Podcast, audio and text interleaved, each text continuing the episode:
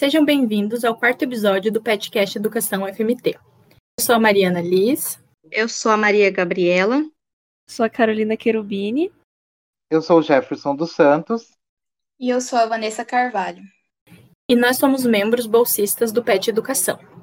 Hoje vamos dialogar sobre o tema alfabetização na perspectiva discursiva. Para abordar esse tema, nós convidamos a professora Nilza Cristina Gomes de Araújo, que possui graduação em Pedagogia pela Universidade Federal de Mato Grosso, espe especialização em Ensino da Linguagem pela UNIC, mestrado em Educação Escolar pela Universidade Estadual Paulista Júlio de Mesquita Filho e doutorado também pela Universidade Estadual Paulista Júlio de Mesquita Filho. Atualmente é professora adjunta da Universidade Federal de Mato Grosso, campus de Cuiabá, no curso de Pedagogia. Possui experiência na área de educação com ênfase em alfabetização, linguagem e educação no campo, com ênfase no trabalho docente de professoras do ensino fundamental que atuam no contexto rural em classes multisseriadas. Juntamente com a professora Nilza Cristina, estará a professora Bárbara Cortella Pereira de Oliveira, que atua no Departamento de Ensino e Organização Escolar do Instituto de Educação da Universidade Federal de Mato Grosso e é líder do grupo de estudos e pesquisas Linguagem Oral, Leitura e Escrita na Infância, o JAPLOLEI. Licenciada em Pedagogia, mestre em Educação e doutor em Educação pela Unesp, Campos de Marília. Realizou doutorado sanduíche na Escola de Estudos Superiores em Ciências Sociais, em Paris, na França. Olá a todos e a todas os alunos do PET Educação, do curso de Pedagogia da Universidade Federal de Mato Grosso, do campus de Cuiabá, e a todos e a todas que nos ouvem neste momento de diálogo. Sou a professora Nisa Cristina, professora companheira, parceira de professora Bárbara, no nosso grupo de estudos e pesquisas JEP Lolei. É uma alegria poder estar aqui neste podcast para este momento de conversa sobre alfabetização, sobre ler e escrever na atual conjuntura que se encontra o nosso país e principalmente abordar a alfabetização como processo discursivo, que é o eixo central de estudos e pesquisas de nosso grupo de estudos, né? Como falei, já Lolei. Quero parabenizá-los pela iniciativa, pois mesmo em meio ao caos sanitário instaurado em nosso país, nós estamos conseguindo experienciar oportunidades também né, de ações positivas profícuas. E eu considero esta ação do PET como com este projeto voltado para os podcasts, né, ele tem conseguido nos conectar com conteúdos e discussões de excelente qualidade. Né? Então, estamos aprendendo a produzir, a existir, a resistir, estamos florescendo em meio à tempestade. Então, parabenizo-os pela iniciativa, cumprimentando-os Espero que estas felicitações também cheguem à orientadora, à tutora de vocês do grupo, a professora doutora Rosicléia Ramos, pelo belo trabalho. Olá, boa tarde a todos e a todas. Boa tarde, companheira e parceira de sonhos, professora Nilza Cristina Gomes Araújo. Boa tarde a todos os bolsistas do PET Educação. Primeiramente, eu gostaria de agradecê-los e dizer que me sinto muito honrada em estar aqui neste quarto podcast para a gente partilhar saberes saborosos sobre a alfabetização em uma perspectiva discursiva. Eu sou a professora Bárbara Cortella, líder do JEP Lolei, professora também docente na linha Culturas Escolares e Linguagens do programa de pós-graduação em Educação da UFMT, Campus Cuiabá.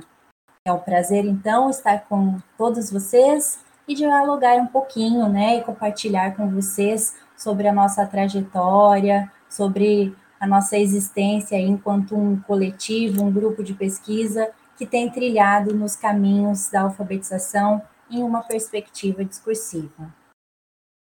Muito obrigada, professoras, pelos terem aceitado nosso convite. E vamos começar a nossa discussão, né? É, a gente teve um material base que nos foi enviado, e aí, pensando nisso, muitos estudiosos do campo da alfabetização concebem a alfabetização como um processo discursivo.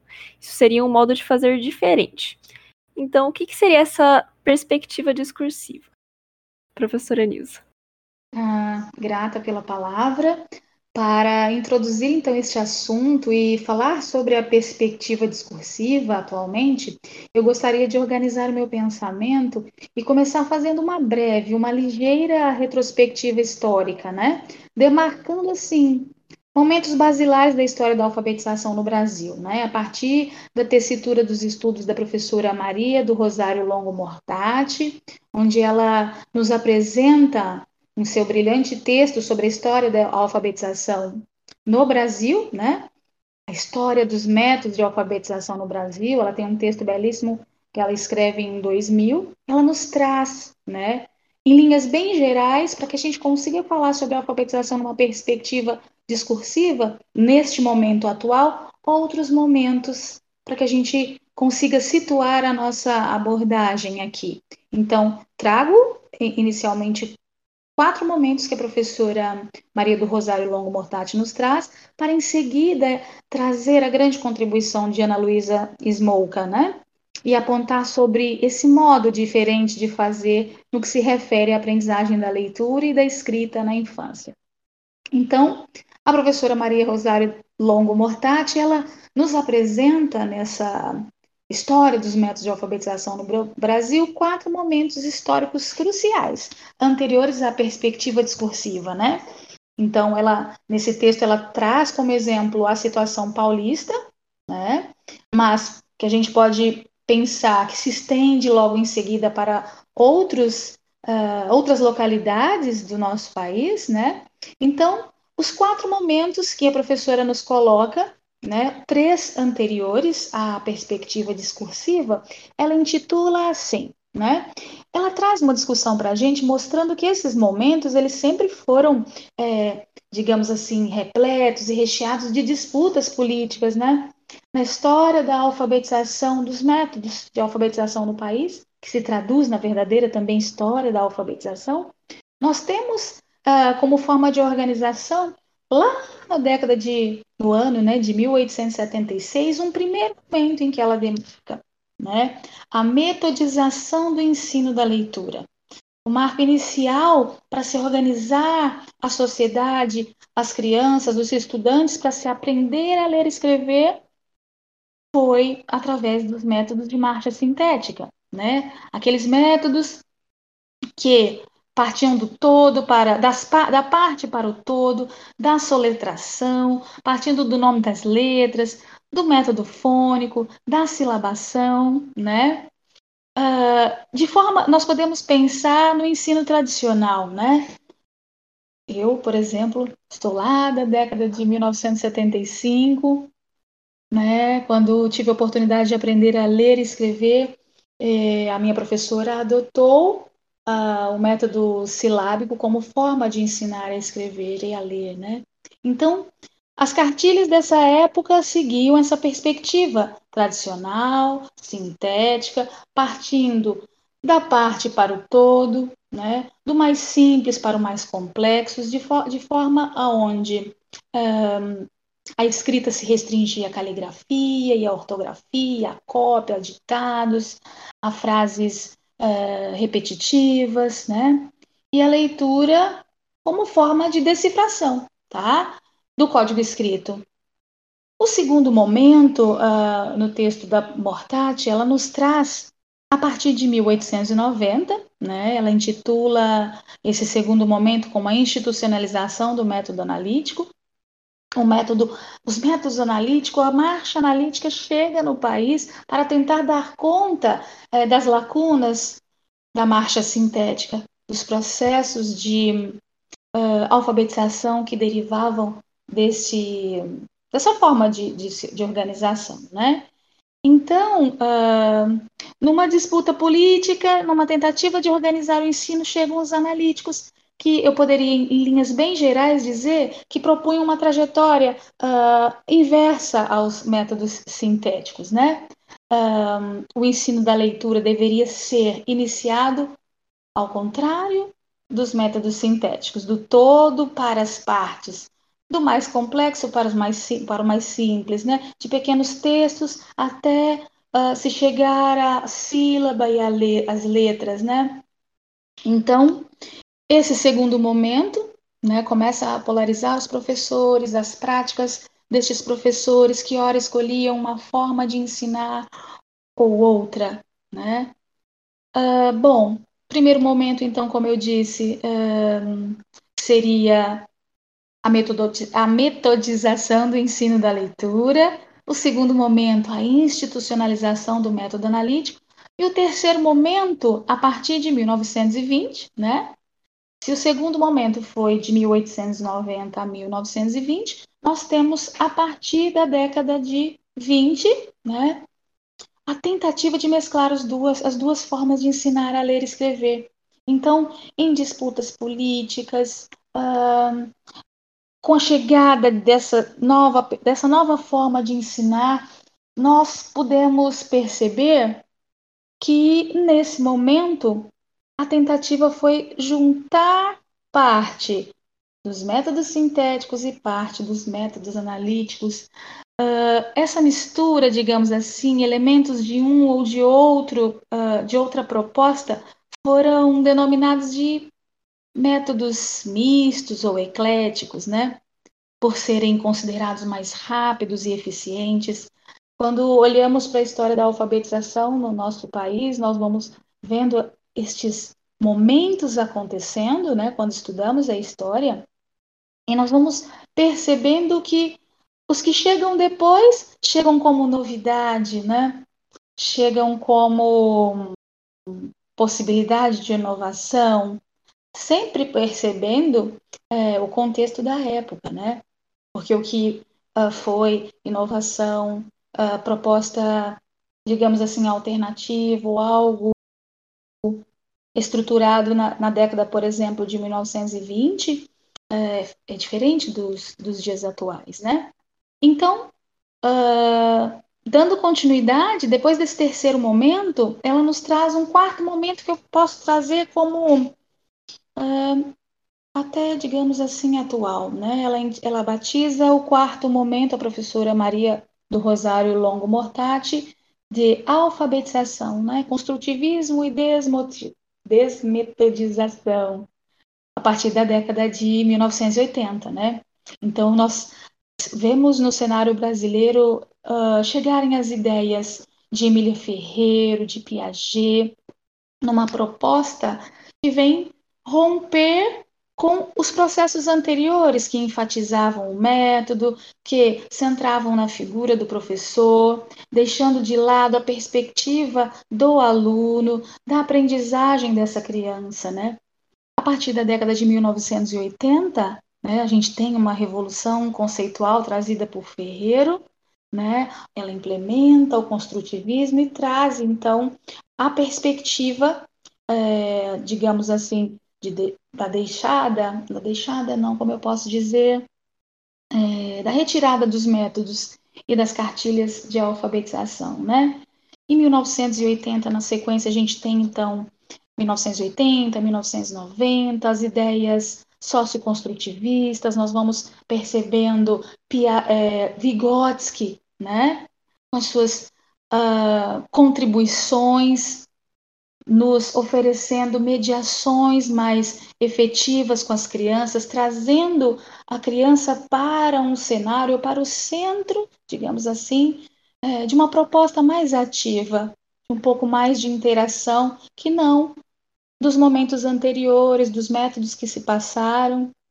E aí, esse quarto momento, a professora Maria do Rosário Longo Mortati também nos demonstra que ainda em curso, este quarto momento ele funda-se é, em uma outra nova tradição, né, que é a desmetodização então da alfabetização, né, decorrente da ênfase em quem aprende, como aprende a língua, tendo se gerado ao nível de muitas apropriações, né.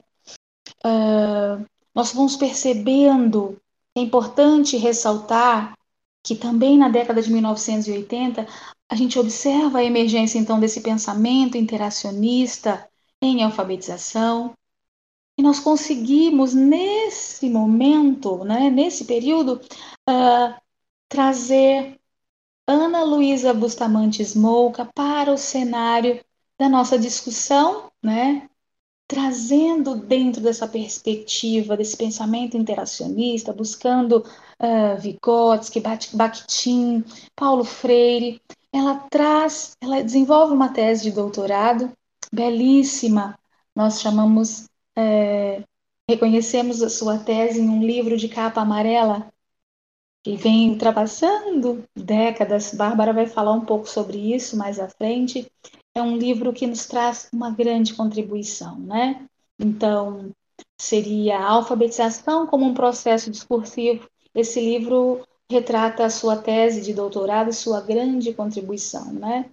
Então, a alfabetização como um processo discursivo, como uma perspectiva teórica de um fazer diferente de tudo o que até então tinha se construído. Ela inaugura, ela traz uma visão crítica da escola, até então não colocada, né? apontando princípios que fundamentam a construção de práticas de linguagem significativas, capazes de dialogar com os saberes e os interesses das crianças e de envolver diretamente os atores no processo educativo. Nos exemplos de sala de aula, por exemplo, contidas em seus estudos, eles despontam também possibilidades de resistência e de ruptura. Resistência e ruptura presentes na dinâmica escolar. Palavras estas ah, ainda não mencionadas, né, digamos assim, sem uma ênfase do significado delas nas práticas escolares no que se refere à alfabetização, à aprendizagem da leitura e da escrita. Então, Smoke ela nos fala que é no confronto, no confronto, na tradição e no conflito que as crianças e jovens aprendem, superam obstáculos e barreiras de forma surpreendente. E, e mesmo em um contexto político adverso, como esse em que estamos passando, né? Sinto neste momento as palavras resistência e ruptura tão latentes e com uma ressonância tão potente em nossas vidas que se faz oportuno, então, nesse instante, a gente uh, expandir a nossa perspectiva discursiva de alfabetização em todo o país, pois ela já se faz presente há um bom tempo, né, entre nós. E em seu arcabouço teórico, ela traz inúmeras contribuições para a complexidade que é envolvida nos atos de ensinar e aprender a ler e, e a escrever de nossas crianças. Então, nesse momento, para falar sobre esta perspectiva que já existe há muito tempo, passo a palavra para a professora Bárbara. Professora Bárbara, há quanto tempo existe a perspectiva discursiva da alfabetização no Brasil? E quem são os principais teóricos que ancoram essa proposta de alfabetização? Muito boa essa questão. É, pensando um pouquinho no que a professora Nilza acabou de nos explicar, né? Muito, acho que pertinente começar, Nilza, com a história da alfabetização no Brasil, é, olhar para o passado, porque, né? Muitas pessoas podem perguntar se vamos falar hoje de uma perspectiva que está em curso, a importância, então, de compreender o passado para propor soluções possíveis para o presente. Muitas das questões que a professora Nilza trouxe, apresentando esses quatro momentos cruciais da história da alfabetização, proposto pela professora Maria do Rosário, eles ainda continuam, eles ainda permanecem em nosso momento histórico. Né? Há algumas rupturas, mas também muitas permanências dessa, dessa história da alfabetização, dos métodos. Haja vista hoje a nossa política ou despolítica nacional de alfabetização, é, instituída em 2019 pelo desministro da Educação e nosso despresidente, né, que retoma, então, uma instrução fônica como a grande novidade do século, é, sem mencionar que isso vem lá como herança ou uma tradição fundada desde o século XIX. Né? Então, é muito importante a gente conhecer o passado para compreender o, o presente e propor também essas mudanças possíveis e cabíveis. É, a professora Nilza também destaca esse quarto momento da história da alfabetização em curso, né, a década de 80, E foi um momento bastante emblemático no Brasil. É um momento de reabertura política, após anos de ditadura militar, e a luta pela redemo, redemocratização do ensino no nosso país. É importante, então, a gente pensar um pouquinho sobre essa década de 80 e o que ela significou, né, e ainda significa para nós. É, quando vocês me perguntam, então, há quanto tempo, né, é, a gente precisa olhar para a década de 80. Né? Nesse momento, como respostas a alguns discursos que circulavam naquele momento histórico, histórico é, nós tínhamos um discurso de fracasso escolar, né, da escola em alfabetizar as crianças. Tínhamos, sobretudo, o mito da incapacidade das nossas crianças, do povo, né, em aprender a ler e escrever, ou ainda o mito da incompetência do professor para ensinar, né? E para compensar essas deficiências, tanto das crianças quanto dos professores, surgiam então algumas panaceias, como por exemplo o uso do livro didático, que é uma outra permanência, que ainda não rompemos com ela, né? O livro didático como uma grande verdade científica e por isso mesmo inquestionável, né? E aí hoje, pleno século é, 21, né? E aí 2021, pandemia, um ano e meio sem escola, essa é uma questão que renasce novamente, né? É uma questão que permanece atual. Parece que muitas vezes continuamos camuflando e não dialogando sobre este problema pedagógico, que certamente afeta os sentidos da alfabetização de nossas crianças, sejam elas do campo ou sejam elas da cidade, né? Mais adiante eu voltarei nesse ponto para problematizar com vocês, porque é uma questão é, que está em cena aí na atualidade. Mas voltando ainda a essa década de 80, concomitantemente, então, como o Nilza apresentou, surgem duas novas perspectivas para a alfabetização no Brasil, né? Uma advinda da psicologia genética, do suíço Jean Piaget e sua seguidora argentina Emily Ferreiro, e também seus colaboradores, e a outra perspectiva, né, a oriunda da psicologia histórico-cultural de base sociogenética, inspirado também nos pensamentos do materialismo dialético e dos círculos de Vygotsky e Bakhtin. A primeira teoria é o que nós chamamos hoje, denominamos de perspectiva construtivista da alfabetização, né? em que apresenta uma concepção de desenvolvimento humano universal, muito mais centrada nos processos da biologia, né? É, o desenvolvimento físico, né? A ideia de que o desenvolvimento físico impulsiona a aprendizagem do ser humano, da criança.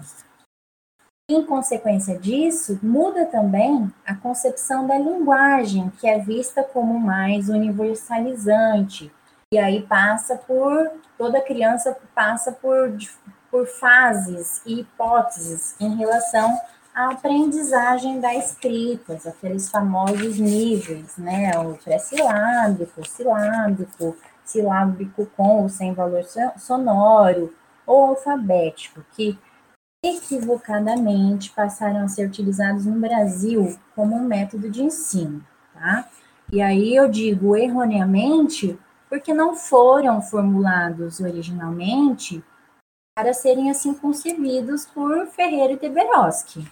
É, como muitas pesquisas já nos mostraram, é, sim, como Nilza mencionou, elas apresentaram uma grande revolução conceitual, mais de uma teoria da aprendizagem, ou seja, como que a criança aprende a ler e escrever, mas elas nunca pretenderam criar, formular uma teoria do ensino, tá? Ou seja, não é uma didática da alfabetização, não é um método de alfabetização, mesmo porque essas pesquisas elas é, aconteciam é, em clínicas, né? Não era uma situação de sala de aula, correto?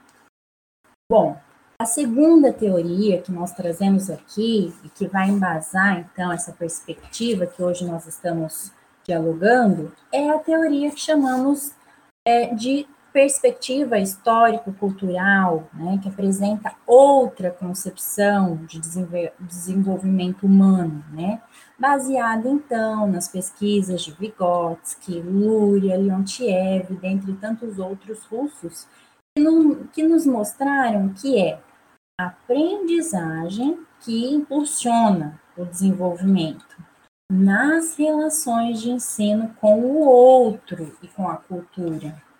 Tá? Então, esse outro para Bakhtin é o que tenho chamado de divisor de águas no desenvolvimento humano, pois esse outro ele vai nos constituir, nos formar ou também nos deformar. Assim, novamente, altera a concepção de linguagem. Agora, nessa perspectiva, a linguagem ela nos constitui e também é constituidora de muitos sentidos em nossa vida. Por isso, ela apresenta um papel transformador e emancipador do ser humano, como já nos ensinou né, Paulo Freire. Assim, para nós, da perspectiva, alfabetizar, ela é um ato político, tá? um ato político de existência, de resistência também como nos ensinaram, então, Paulo Freire, na década de 60, com o seu livro, que é a primeira vez que aparece aqui as questões da alfabetização no livro Educação como Prática da Liberdade, então, pioneiros, né? O professor da Unicamp, João Vanderlei Geraldi, com o seu clássico O Texto na Sala de Aula, datado de 84, a tese de doutorado da professora Ana Luísa Smolka, que a Nilza já comentou, datada de 87, e também, né, dentre tantos outros, a tese de doutorado da professora Maria do Rosário Longo Mortati em sobressalto, formação de professoras, que é de 91 e hoje, é, 2021, recebeu uma terceira edição, então, desse livro, dado a sua importância. Então, vocês me perguntaram há quanto tempo né, já existe essa perspectiva? Como vocês puderam observar nesse breve relato, mais de 30 anos de existência dessa perspectiva no Brasil, com tantos outros pesquisadores e pesquisadoras e grupos de pesquisas nos quatro cantos do país. Tá? Que pelos limites aqui da nossa conversa nesse podcast seria impossível eu citar nomes por nomes, né? É, seria injusto também, porque eu poderia esquecer de nomes importantes. Mas a gente sabe, a gente tem já artigos, produção né, acadêmico-científica que demonstram isso. Pesquisadores que vêm, então, incansavelmente produ produzindo ciência no Brasil, né? Dedicando-se a produzir, então, um ensino da língua portuguesa centrado no texto, a partir de uma linguagem viva. Tá? É uma linguagem que se relaciona com as experiências e condições históricas e culturais de nossas crianças, tá? como uma forma, então, de existência e resistência. Para quem ainda desconhece essa perspectiva, é a primeira vez que se encontra com ela, ou está iniciando é, seus estudos agora, é, recomendamos então que acessem né, as bases de dados online disponíveis é, na internet, em que há reunida né, essa vastíssima produção científico-acadêmica de teses, dissertações, artigos científicos, livros, capítulos de livros. Né? Eu queria aqui, então, recomendar é, para vocês que estão iniciando no estudo, que é um dossiê temático que eu organizei juntamente com a professora Elizabeth Orufino, é, em 2019, professora lá da Federal do Pará, na revista brasileira da alfabetização, né? Um dossiê especialmente que vai falar sobre a perspectiva discursiva e que vale a pena, então, ser lido, estudado e divulgado, tá bom? Finalizando, então, minha fala, para né, responder brevemente o que vocês me perguntam, é, também a gente não poderia deixar de mencionar né, as inúmeras ações de fortalecimento dessa perspectiva discursiva, em especial a partir da pandemia, né, em 2020, em que o Jep Lolei é, promoveu, então, nove lives formativas sobre essa perspectiva no canal do YouTube, Bárbara Portela, em que pesquisadoras e pesquisadores renomados de diferentes universidades públicas brasileiros é, que defendiam e que defendem né, essa perspectiva para crianças, jovens e adultos participaram, problematizaram, contribuíram, levando exemplos, estão lá gravadas, disponíveis gratuitamente para todos que quiserem acessar, tá bom? Desse movimento das lives, tem surgido também outras ações de fortalecimento da perspectiva discursiva em um coletivo que em breve esperamos poder divulgar, então, para toda a comunidade científica. Obrigada, professora Bárbara, pelas recomendações de leituras.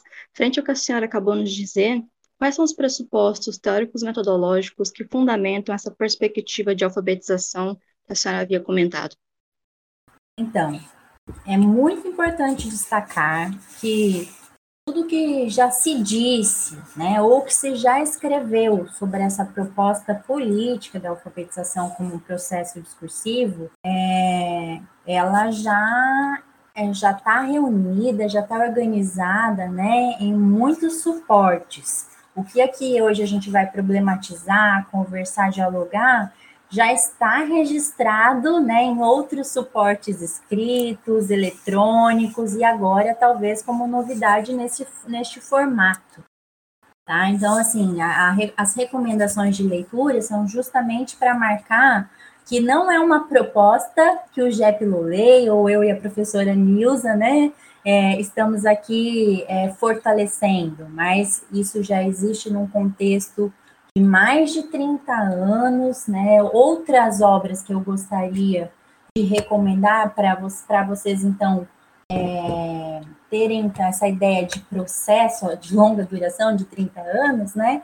São a, é a tese da professora Ana Luísa Bustamante Moca, que ganha uma homenagem, tá? Dos 30 anos da tese em livro, tá? É um livro organizado, então, pelas professoras Cecília Goulart, Cláudia Maria Gontijo e Norma Sandra Ferreiro.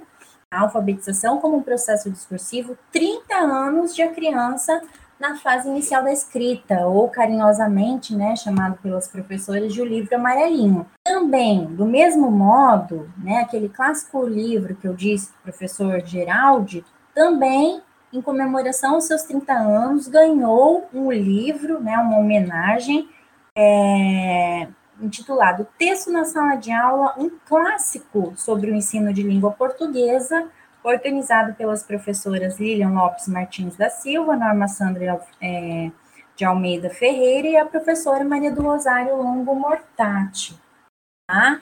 Nós, no meu caso, vou falar específico, né, da minha, do meu encontro com a perspectiva, né, eu me encontrei com essa, é, com essa perspectiva já há 16 anos, no meu curso de graduação em Pedagogia na Unesp de Marília, mas enquanto grupo de pesquisa e agora docente da pós-graduação, desde 2017 na linha Culturas Escolares e Linguagens, temos nos debruçado né, sobre essa perspectiva há apenas quatro anos, tá? Então, eu também gostaria de dizer isso. É, somos um grupo localizado no Centro-Oeste, também há outros, por exemplo, o GPLAY, da Universidade Federal do Mato Grosso do Sul, coordenado pela professora Regina Marques, que ainda estamos engatinhando dentro da perspectiva, né? Quando criamos o JetLolê, começamos a estudar, nos debruçar sobre a perspectiva, e, a, e agora, especificamente, há três anos, passamos a desenvolver, então, um projeto trienal, uma pesquisa de cunho colaborativa, com professores alfabetizadores das redes municipais e estaduais dos municípios de Cuiabá e Várzea Grande. Né? Então, agora também é, temos contribuído aí com a comunidade científico-acadêmico é, a partir da apropriação dessa, dessa teoria e agora também do, dos outros sentidos que a gente tem percebido a partir desses estudos já existentes há mais de 30 anos, tá bom? Então, dos estudos que a gente vem desenvolvendo no GEPLOLEI, especialmente dos teóricos aqui mencionados, né, os pioneiros, como, por exemplo, Smolka, Geraldi, Mortati, nós temos compreendido que ensinar a língua materna ou língua portuguesa, a qual a alfabetização é a fase inicial desse processo, é alfabetizar é ensinar crianças, jovens e adultos sobre a força que a palavra carrega, o quanto essa palavra nos marca, o quanto a palavra nos constitui, né? E o quanto ela pode ser transformadora, pode e deve, né? A partir do que? Das relações de ensino. Então, para nós, esses são os grandes pressupostos teórico-metodológicos, tá? As relações de ensino, as produções de sentidos e significados em um processo de interlocução, dialogia entre professores e crianças, e crianças e crianças, e professores e crianças com a cultura, tá? O ensino, então, da leitura e da escrita, dentro dessa perspectiva, deve estar centrado nas relações de ensino a partir dos textos. Tá? E aí a gente tem que se perguntar o que é esse texto, né? É um discurso, é uma narrativa, são as histórias de vida das crianças, tá? Então, relações de ensino a partir desses textos, como nos ensinaram, então, né, Geraldo, Smoka, Mortati, tá? uma linguagem totalmente viva, ligada às experiências de vida das crianças e adultos que participam ativamente desse processo dentro ou fora da escola. Também é importante a gente pensar isso, né? É, é esse aprendizado ele não acontece apenas em espaços escolares, a linguagem escrita, ela está, está presente em todos os cantos, né, dos espaços sociais, tá bom? Então, são nessas relações é que se produzem significados coletivos, sentidos individuais, a partir dessas relações com a cultura material ou imaterial, como os nossos patrimônios da humanidade, no campo das artes, em especial com a linguagem literária, a linguagem teatral, a linguagem cinematográfica, a linguagem escrita, etc., né? Compreendendo então e vendo, concebendo as professoras alfabetizadoras como praticantes culturais e produtoras de cultura, tá? São professoras que são criadoras, e aí fazendo um pouco a diferença entre criativas né, criação criadoras, elas, elas criam, né, elas são leitoras e autoras que nessa relação de ensino também constituem crianças autoras, crianças leitoras e crianças criadoras, tá? E aí é importante pensar nesse sentido estético, né, do ensino da leitura e da escrita. Nós do JEP Lolei nós temos utilizado a literatura infantil, seja ela oral, seja ela escrita, né, como disparadora do desejo e da necessidade da criança é, aprender a ler e escrever, seja na educação infantil ou no ensino fundamental, tá bom? A literatura, ela tem uma característica essencialmente lúdica, né, independente do gênero literário escolhido pela, pelo professor, ela vai potencializar é, o diálogo entre a comunidade escolar, mas também o diálogo com outras culturas, com outros valores, outras tomadas de posições no mundo e sobre o mundo, que pode também nos ajudar a organizar nosso caos interior e exterior, como nos ensina né, o crítico literário Antônio Cândido, e também o psicanalista Bruno Bettelheim, é, nos ajudando então a expressar outras formas de querer, de sentir e agir sobre nós mesmos, sobre o outro e sobre o mundo. Bom, sintetizando, porque é muito complexo. Então, essa pergunta que vocês nos fazem, né? É, pensar aí nos autores, quem, é, quais os pressupostos, a gente poderia passar horas conversando sobre isso. Mas agora, sintetizando tudo que eu, que eu mencionei anteriormente, né?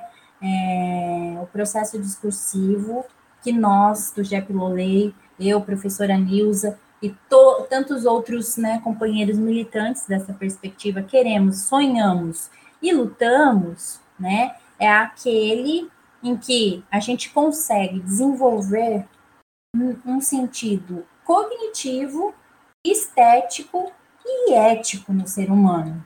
Tá? Então, não é só um desenvolvimento do sistema de escrita, de escrita, desculpe, né? não é só o desenvolvimento da parte intelectual da criança, né? mas que a leitura e a escrita desperte o desejo tanto em crianças como né, em adultos, nos professores parceiros dessas peraltagens com a linguagem, como nos ensina Manuel de Barros, de uma forma estética de existir, de uma atitude ética, de respeito pela palavra do outro, né? Isso aqui também é algo essencial dentro da perspectiva discursiva, né? É, é, a, é um ensino que lute não apenas para classificar nossas crianças, para catalogar suas faltas, enxergar caminhos não percorridos, mas ao contrário, né? Para enxergar, valorizar nas relações de ensino, nesse processo, né? E aí essa palavra processo para nós é muito valiosa, né? Muito cara, entendido então como um lugar de passagem, de movimento, né, é, como um lugar então de alteridade e de responsividade em que o discurso de todos, tanto crianças quanto adultos, né, carrega então uma força que pode mudar realidades. Então, professora Bárbara, essa perspectiva de alfabetização pode ser desenvolvida nesse momento de pandemia e ensino remoto na educação infantil e ciclo de alfabetização? E ela acontece da mesma forma do que no ensino presencial? Olha, essa pergunta é muito difícil, não dá para pular? Estou brincando. É muito complexa, né? Responder essa questão, ela exige um olhar muito cuidadoso de nossa parte, uma vez que estamos vivenciando essa história do presente em curso, temos lutado tanto, né, há anos para garantir um ensino público de qualidade às nossas crianças da cidade, do campo, dado que as nossas realidades são singulares, né, e as condições também das famílias em cada contexto é muito específica. É, estamos vivendo um momento bastante complexo, né, em que a vida e a saúde física, mental, emocional das famílias e dos professores deve ser defendido e priorizado, a despeito do cumprimento ou do descumprimento, né, dos processos pedagógicos na escola. Por isso eu disse que é tão difícil responder essa questão, né? Não cabe a nós, né, julgar as decisões de cada comunidade escolar, nem como pesquisadores e pesquisadoras, especialistas, prescrever receitas para solucionar essas questões que estão postas né, na pandemia, no ensino remoto, mas penso que problematizar algumas questões, né, e apresentar também alguns exemplos de alfabetizadores que são parceiros do nosso grupo de pesquisa e têm vivenciado também esse drama, né? E a partir dessa vivência dramática e às vezes até mesmo quase trágica, desenvolvido também algumas práticas que são inspiradoras, né? E que podem inspirar outras práticas de, de professores que estão vivendo, né? Esses dilemas. Inspirar professores, gestores, para que façam então melhore suas escolhas, né, com consciência, de acordo com suas possibilidades, né, para esse momento tão difícil e tão triste que estamos vivendo, de tantas privações, de tantos direitos. Então, pensar né, no ensino remoto para alfabetização, como vimos, não é uma questão fácil não de equacionar. Foi uma pergunta que eu fiquei assim horas e horas pensando na resposta e ainda estou assim com muito medo de propor aqui um pensamento, né? Porque envolve muitos aspectos a serem considerados. né, como, por exemplo, as condições materiais e culturais das crianças e das famílias, né, como falta de acesso à internet de qualidade para todos, suportes como celulares, notebooks, computadores e também né, a falta de livros de literatura de qualidade literária, né? Um outro problema, um outro desafio, dificuldade é a mediação do ensino feito pelos pais, né, ou responsáveis, que não têm uma preparação pedagógica como os professores. Né? E ainda assim, a falta de preparação pedagógica dos próprios professores, alfabetizadores, que foram formados para uma realidade presencial muito diferente do contexto virtual, não é mesmo? E por fim, penso eu, de um ensino remoto muito mais voltado para os momentos assíncronos, né, como a plataforma de WhatsApp e o uso de um material apostilado, né, que pode ser produzido ou até mesmo reproduzido uma visão aí autoritária de cima para baixo. Tá? Então, a chegada da pandemia, ela altera completamente nossas estruturas sociais, culturais escolares, a meu ver. Tá? Já estamos nessa luta há mais de um ano e meio e ainda assim buscando né, outras formas de ensinar a aprender por meio desse tal de ensino remoto. Tá? Agora, o mais difícil, o mais complicado é que, para nós, da perspectiva discursiva de alfabetização, a gente prioriza o que? A gente gastou um tempão falando, né? As relações humanas de ensino para alfabetizar. Né? E aí, fomos certamente obrigados a repensar outras formas de estabelecer essas relações com as crianças por meio de um mundo digital né? e esse formato virtual de sala de aula. Então, é, posso dizer que é inegável, né, que todos nós, tanto professores como pais, tivemos sim, né, que nos reinventar, estudar, pesquisar e até mesmo redimensionar os nossos modos de ensinar a aprender nesse processo de tensionamento, tá? Especialmente para garantir as nossas crianças não sejam privadas desse direito né, de aprender a ler com sentido e não de forma mecânica, como propõe a nossa Despolítica Nacional de Alfabetização, que é um outro dilema que a gente vem enfrentando desde 2019. Bom, nós sabemos que temos de ter cuidado imenso, né, quando planejamos esse ensino para as crianças pequenas, por exemplo, que não devem ser, então, expostas excessivamente a esse tempo de tela, tá? Outro drama. Além dessa questão, também penso que somos favoráveis a um ensino remoto para educação infantil ou ciclo de alfabetização, barra ensino fundamental, e aí eu queria deixar bem claro, né? Se e somente se essas relações de ensino forem priorizadas, porque essa é a nossa questão central, né? Alfabetizar com sentido a partir dos gestos de ensino do professor. Né? Então, vocês vão me perguntar, mas de que forma que a gente pode garantir isso por um, um meio virtual? Será mesmo, Bárbara, que isso é possível? Né? E aí a gente tem alguns indicativos para pensar, né? É possível se a gente pensar, então, em um planejamento que garanta que o professor leia bons textos literários, pare com as crianças, né? Tem uma diferença aí. Conte ou confabule muitas histórias em parcerias com elas e garanta que suas vozes não sejam caladas pelas vozes dos, dos adultos, né? Ou ainda emudecidas, muitas vezes, com o silenciar dos microfones. Né? Os encontros síncronos, ou também chamadas de aulas online, ainda que breves, é, seria uma saída possível, ao meu ver, tá?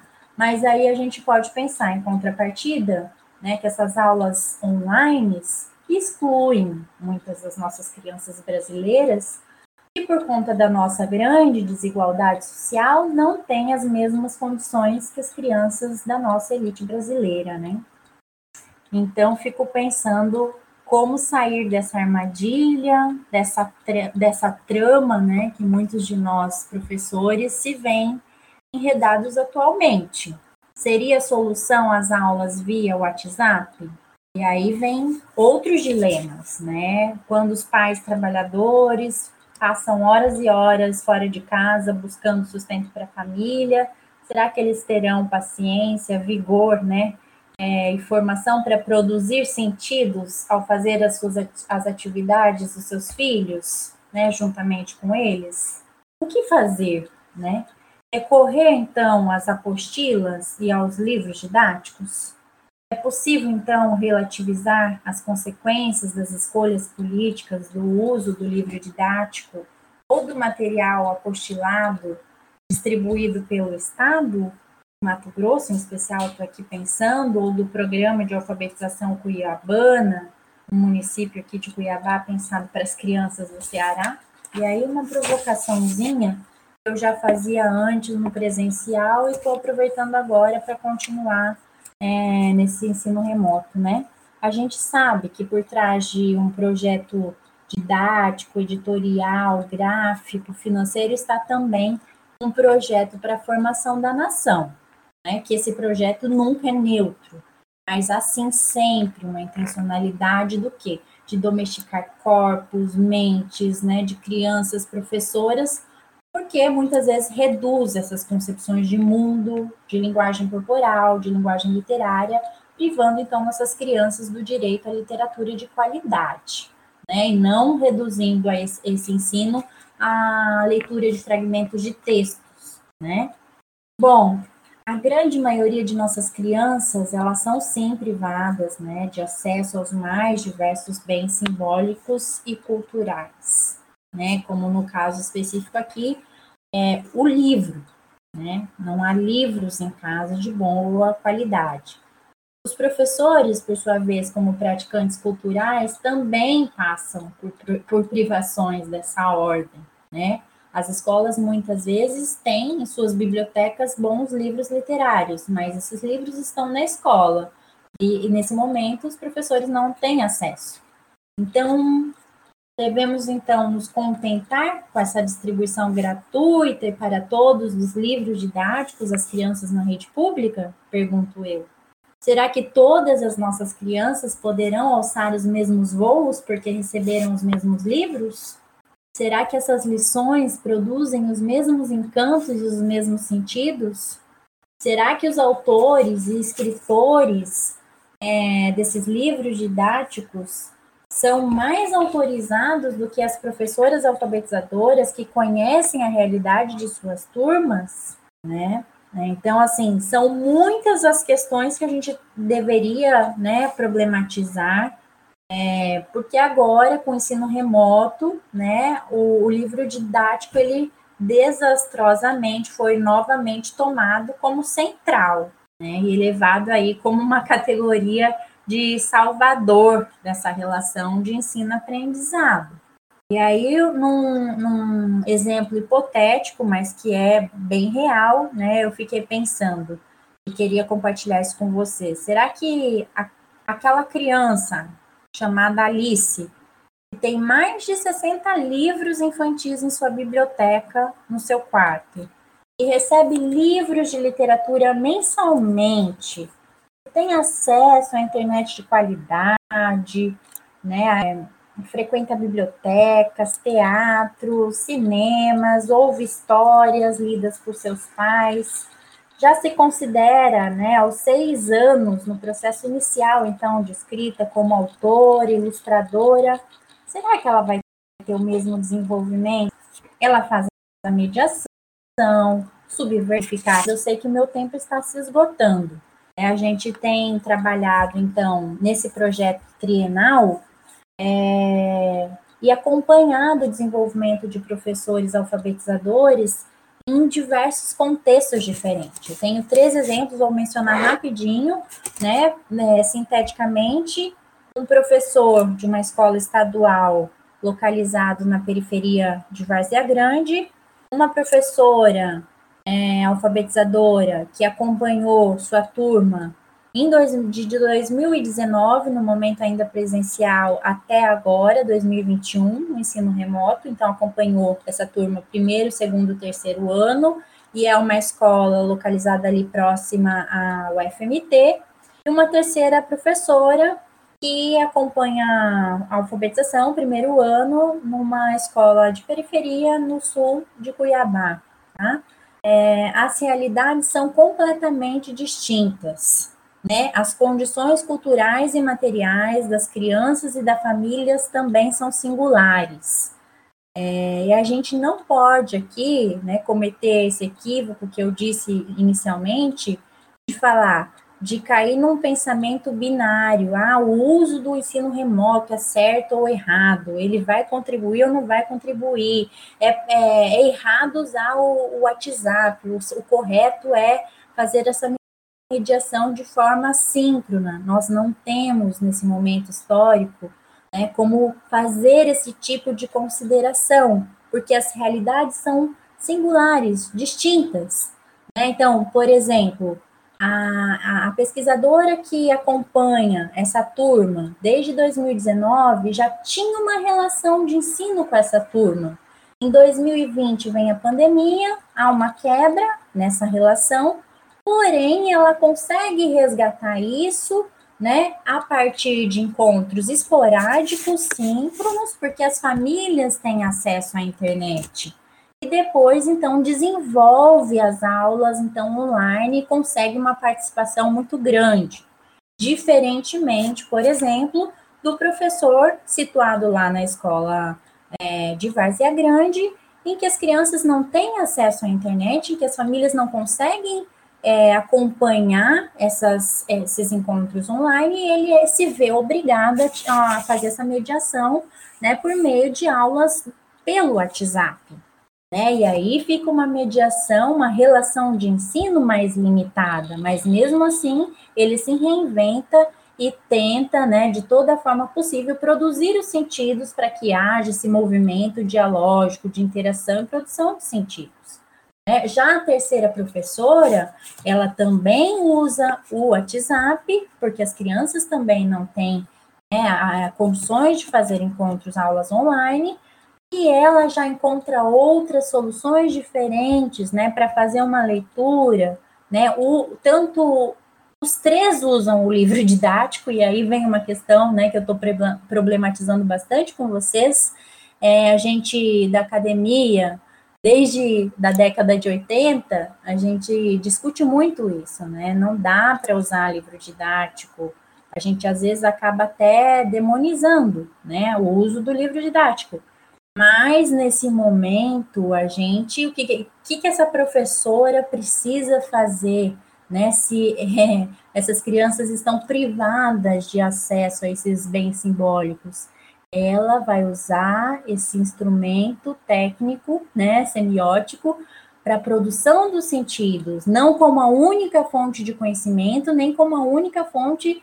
é, de, de apropriação da língua escrita. Ela lê, ela conta histórias, ela faz a leitura de leite e ela usa a sua própria voz, ela aparece num aplicativo lendo para as crianças, então as crianças veem o rosto, veem as suas expressões faciais na leitura, então ela usa vários recursos, dentre eles o livro didático, né? Então, assim, é um momento muito delicado que cabe a nós, professores, pesquisadores, gestores, né, temos então um bom senso, né? Continuarmos trocando e partilhando experiências, que é o que a gente tem feito no, no grupo de pesquisa, para pensarmos em soluções possíveis e viáveis, né? E com sentido para as nossas crianças.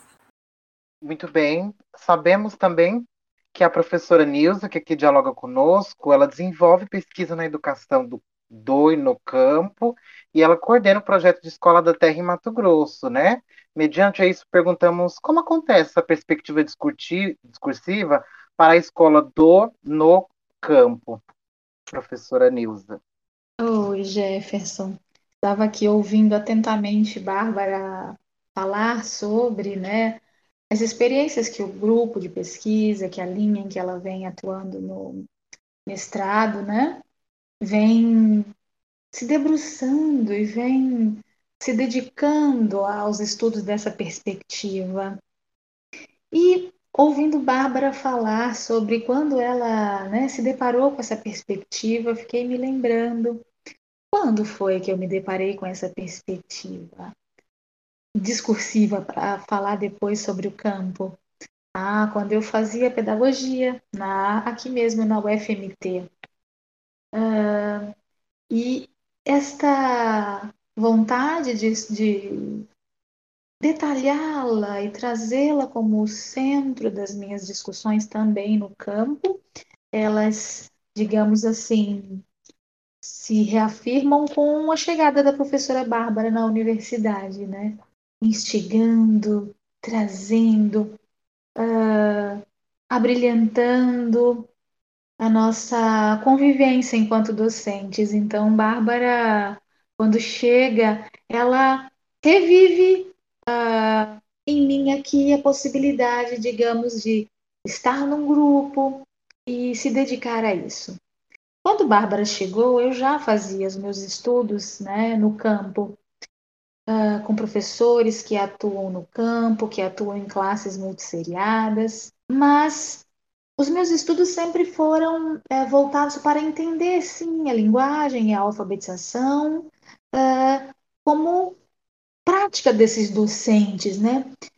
Prática, que prática desenvolviam esses professores, né?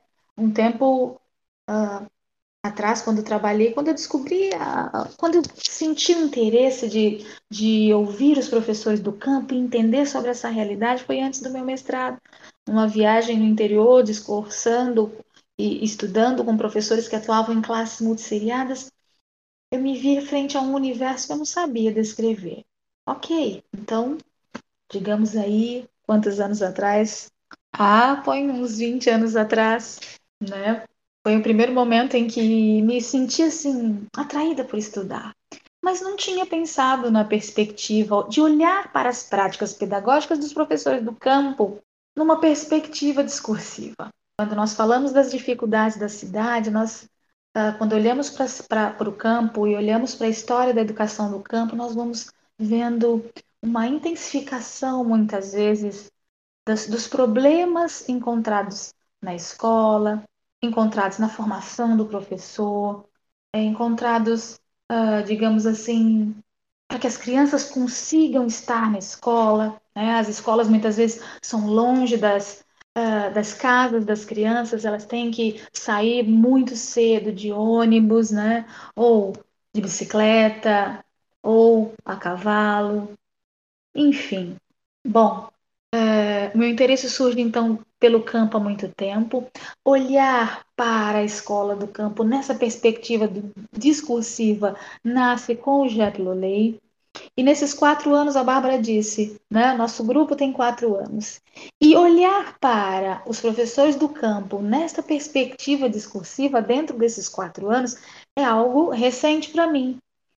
Uma das dificuldades de fazer o estudo com esses professores é a distância. Muitos tinham interesse de estar estudando conosco, de estarem sendo nossos colaboradores, mas a distância entre as escolas e eles conseguirem se deslocar para chegar no Jep Lolei, por exemplo, numa quinta ou numa sexta-feira às 18 horas, era um tanto difícil pela distância, né? Sempre uh, não conseguiriam, não conseguiam estar no, no tempo previsto. E aí, algo de muito interessante surge nessa pandemia, algo que eu posso dizer que foi o meu grande a minha grande descoberta para a aproximação dos professores do campo ao nosso grupo de pesquisa, a possibilidade de falar sobre a perspectiva discursiva né, na, em alfabetização para esses docentes, foi a pandemia e a possibilidade de diálogo virtual. Né? Os professores, uh, nesse momento pandêmico, eles têm acesso à internet. E assim, os, a nossa distância se uh, diminuiu, né? Quando eu poderia pensar que poderia fazer estudos com os professores numa sala virtual, com o professor que está lá em Santo Antônio, com o professor que está lá na Chapada, que está no Nortão, então, a pandemia para a educação do campo, ela traz essa possibilidade E nesses quatro anos e agora, com esse momento de pandemia, consigo, uh, digamos assim, uma aproximação maior dessa perspectiva para os professores. O campo, então, me perguntando, né? Vocês me perguntam, olha, como que acontece essa, essa perspectiva discursiva para a escola do campo? Uh, é algo novo, é algo que está sendo colocado e detalhado, por incrível que pareça, do ano passado para cá, especificamente no JEP Lolei. Sim, eu coordeno o projeto Escola da Terra aqui no Mato Grosso, né?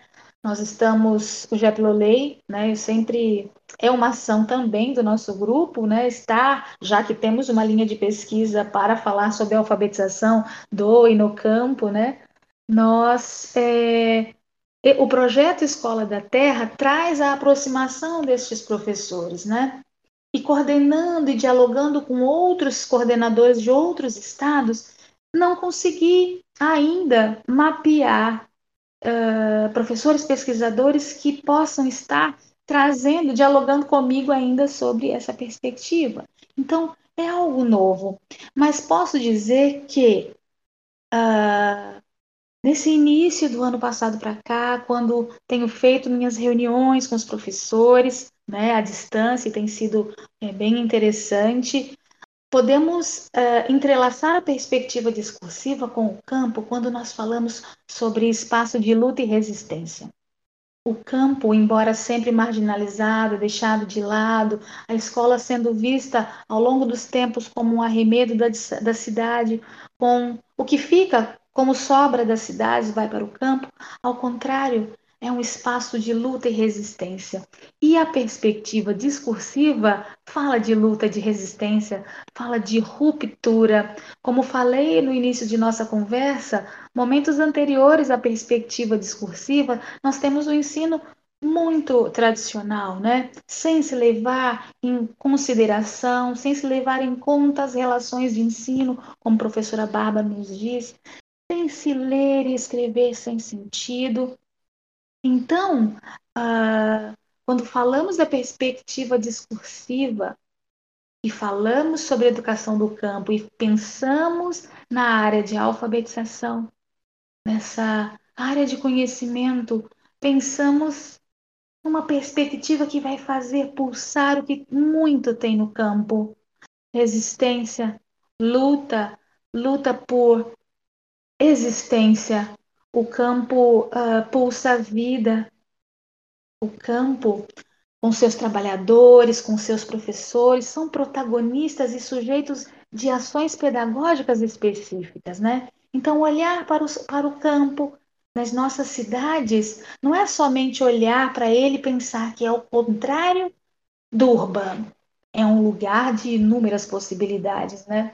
E dentro dessas inúmeras possibilidades, dentro da diversidade que nós temos, porque cada comunidade ribeirinha tem o seu modo de organizar, tem ali a sua cultura, tem o seu jeito de estar no mundo, de pensar a escrita, de pensar a leitura. Então, trazer a perspectiva discursiva para o espaço do campo Ai, se faz urgente, porque, como Bárbara falou, né, lindamente no seu, nas suas, é, no seu discurso, essa perspectiva é uma bela forma de resistir, né?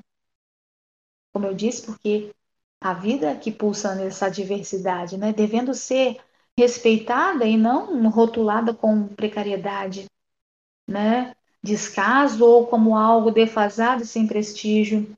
Os professores que atuam no campo, eles são multis, eles trabalham nas classes multisseriadas. O que seria uma classe multisseriada? É quando eu encontro alguns alunos né, de anos uh, escolares diferentes num, num, mesmo espaço escolar, sendo é, tendo a presença de um único professor para reger toda essa multiplicidade. É difícil, é delicado? É complexo? Sim.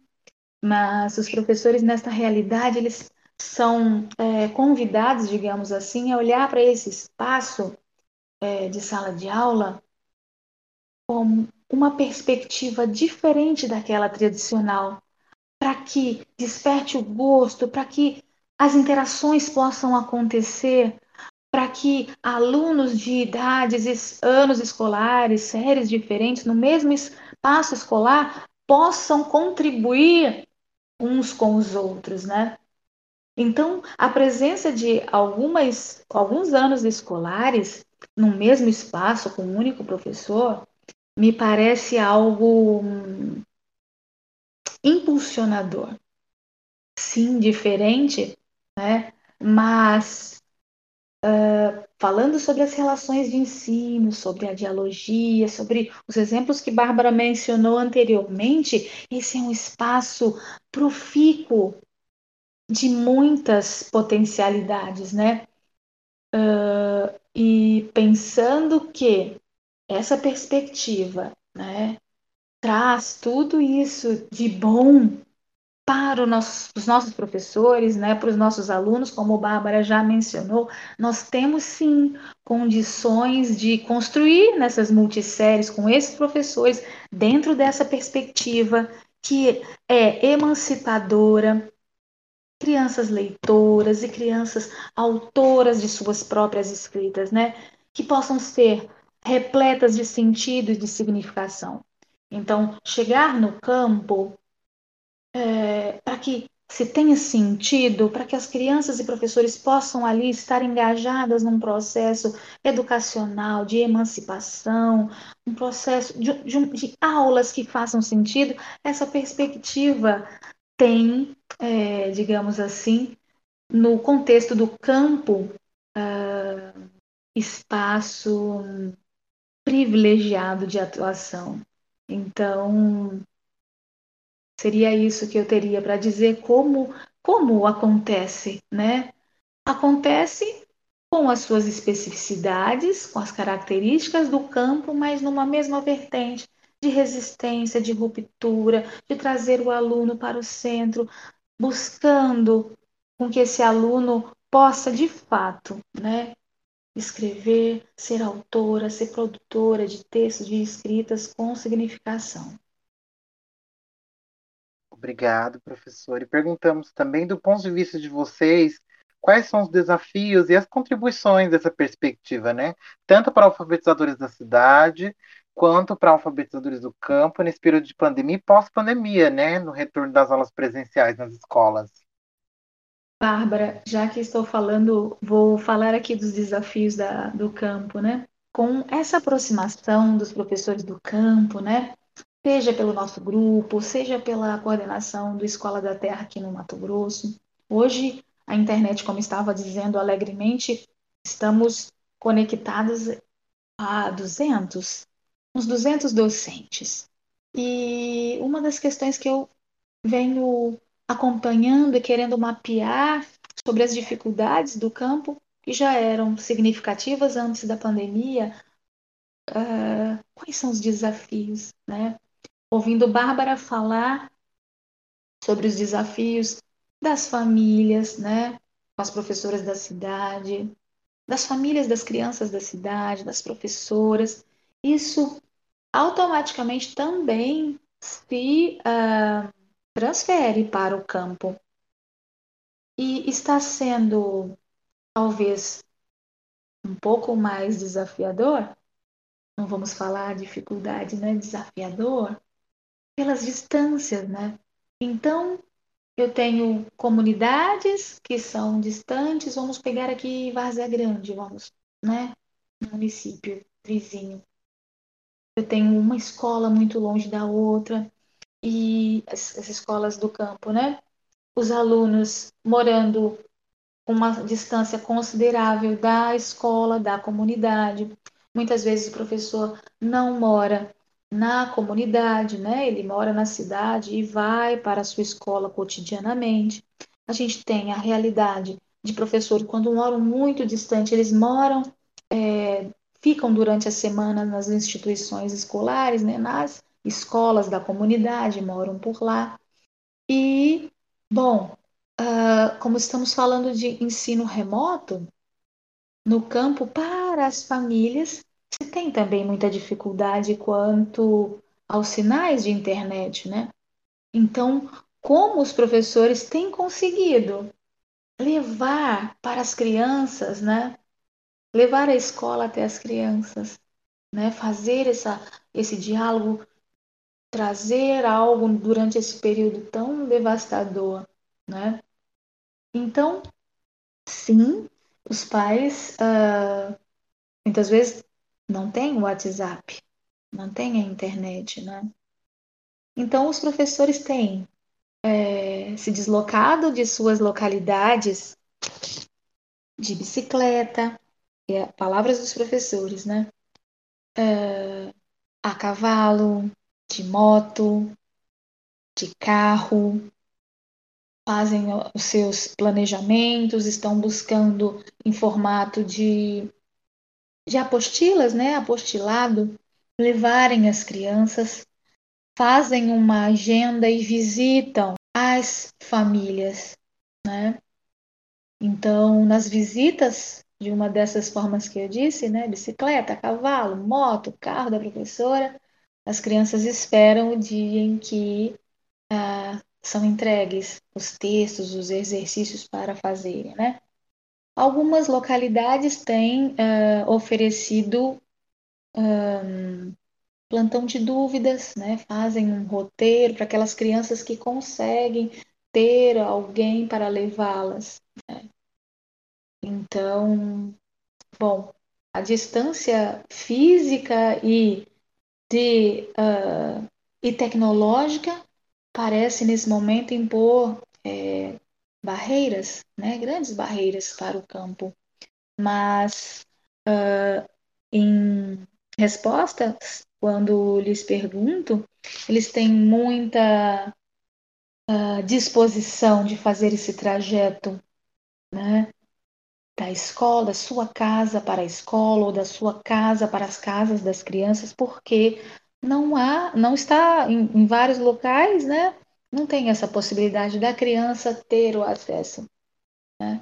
Então, esses são os desafios que estão se colocando nesse momento né, para o campo. E as contribuições, né, conforme Bárbara falou, na cidade, nessas visitas, o professor tem, tiveram duas professoras que me relataram que nessas visitas com as crianças menores, elas chegam na casa com todos os cuidados, ao ar livre, né? No campo não temos muros, temos árvores.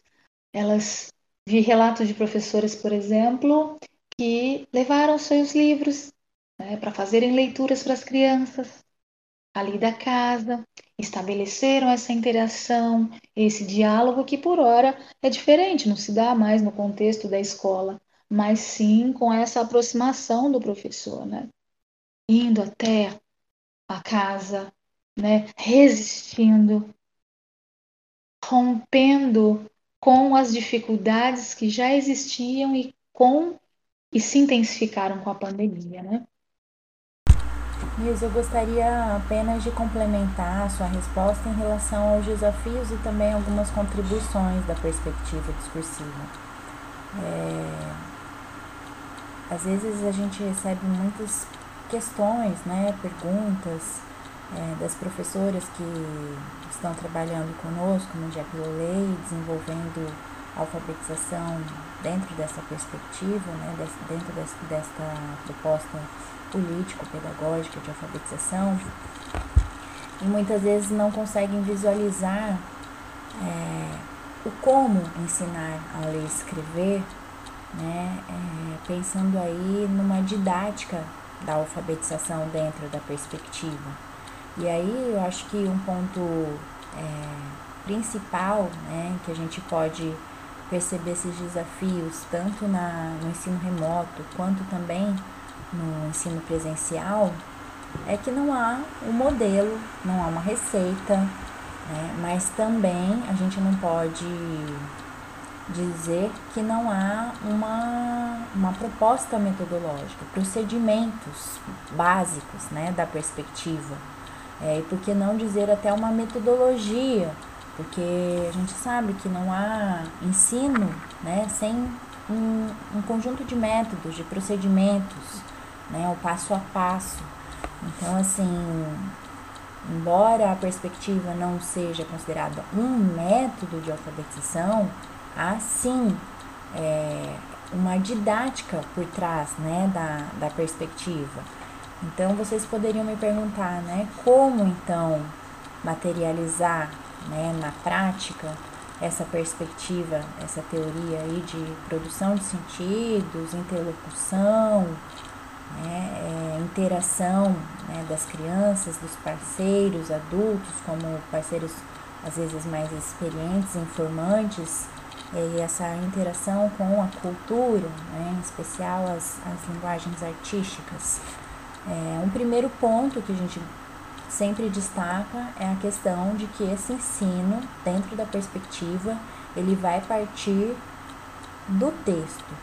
O texto, né, o discurso, a narrativa, as histórias de vidas, né, as, as narrativas trazidas pelas crianças, é, é o ponto de partida desse ensino e também é o ponto de chegada.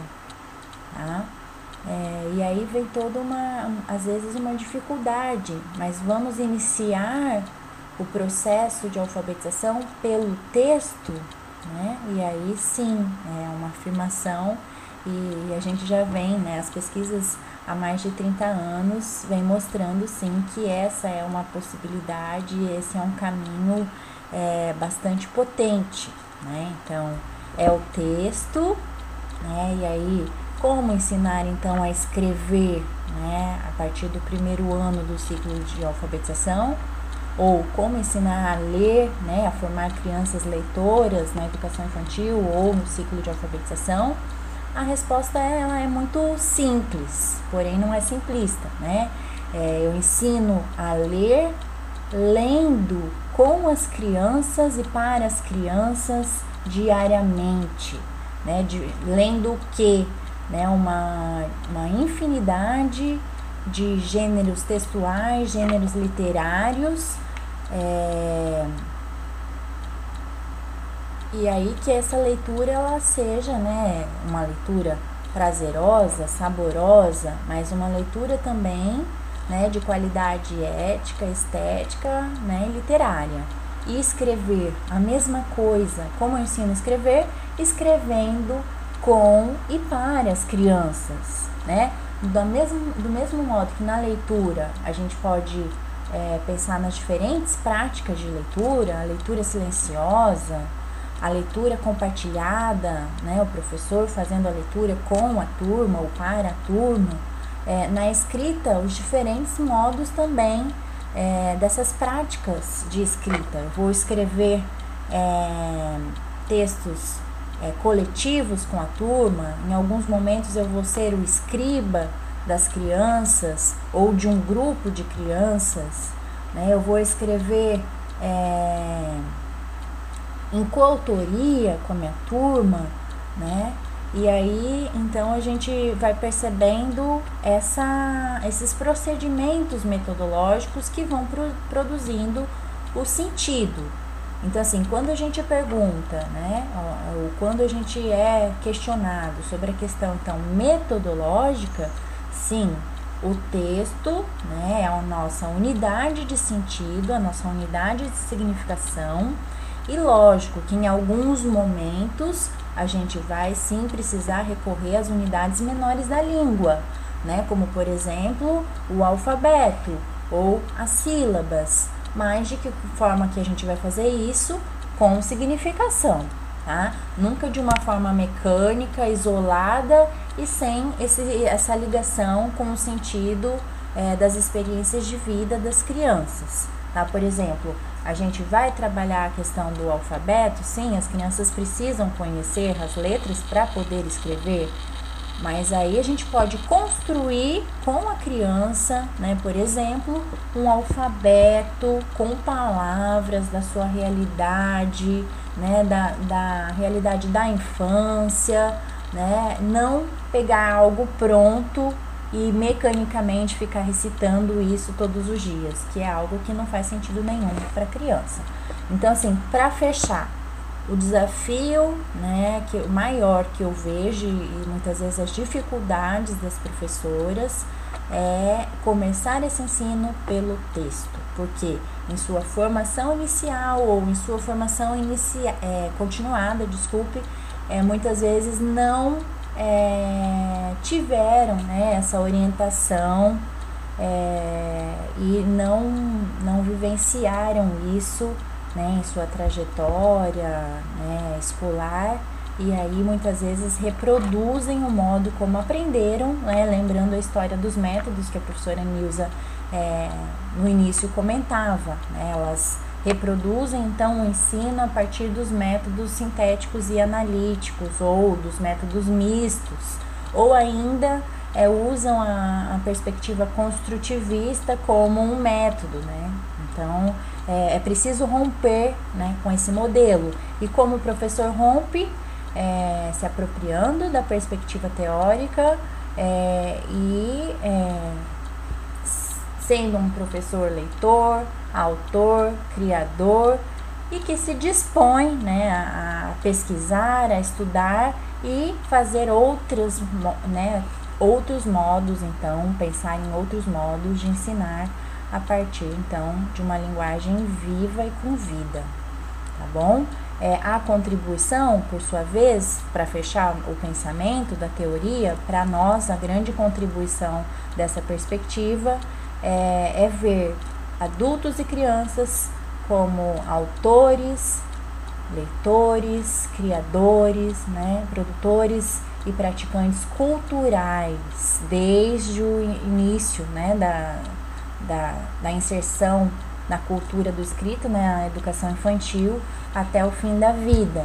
Tá? Então aí é necessário que esse professor, essa professora alfabetizadora, também seja leitora, é, escreva muito, pratique né, a leitura e a escrita como uma forma de existir no mundo né, de se posicionar neste mundo. Assim, mostrando para as crianças não apenas essa, a função social da leitura e da escrita, mas que ler e escrever é um processo de existência, né, de posicionamento para solucionar então os problemas é, cotidianos que a gente se depara né, é, na vida, nas mais diferentes fases da nossa vida, tá bom? Então, assim, é ver a criança, a professora alfabetizadora, a comunidade, os pais, né, como produtores culturais e, e seres potentes que podem ser, então, autores, leitores nessa parceria, né, para buscar então uma emancipação né, é, das suas vidas. Muito obrigada, Pet Educação, agradeço pela escuta atenta e espero então